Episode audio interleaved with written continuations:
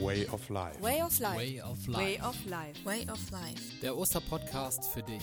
Ein Projekt der evangelischen Jugend Bad Godesberg Voreifel.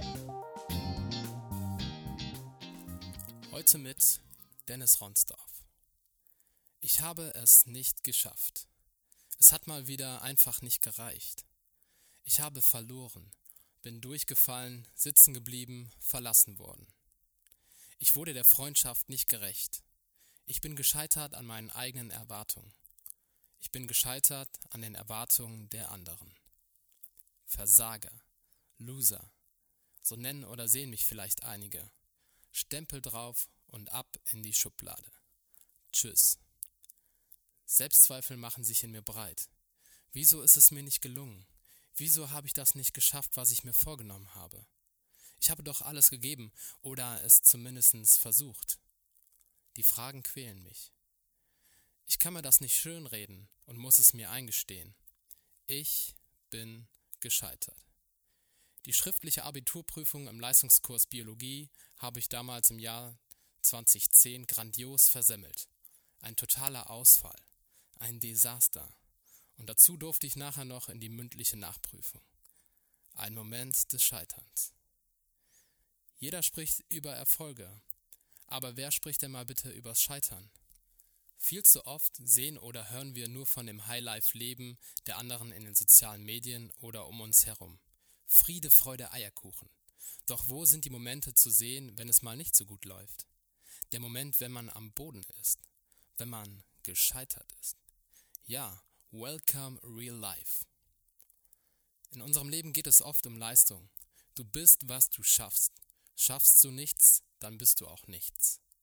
Hinzu kommt noch der Nachsatz, für deinen Erfolg bist du selber verantwortlich. Doch stimmt dieser Satz eigentlich?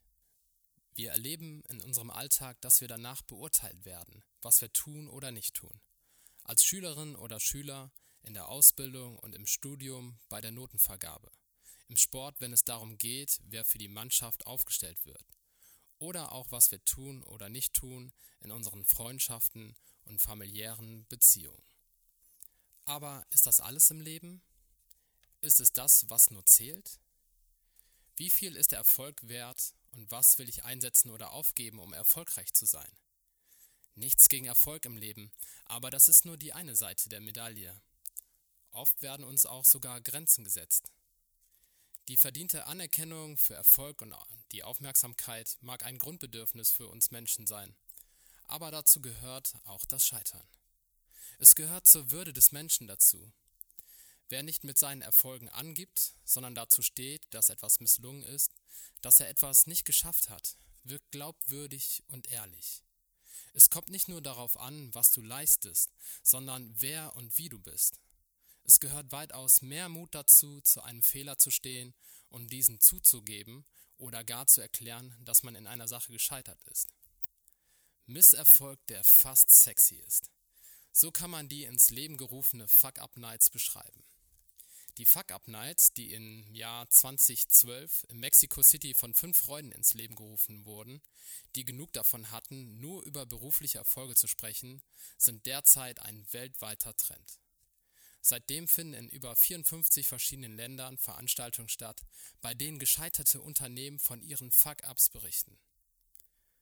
Kennst du selbst eine Situation vom Scheitern? Oder auch von Erfolg? Vielleicht gab es auch eine Situation, wo du sogar erfolgreich gescheitert bist.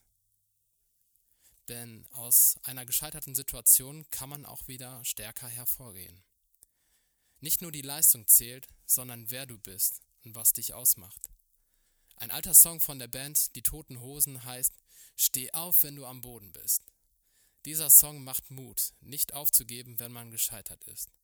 Also lass all die persönlichen, schulischen und beruflichen Fuck-ups hinter dir, steh auf und blicke nach vorn.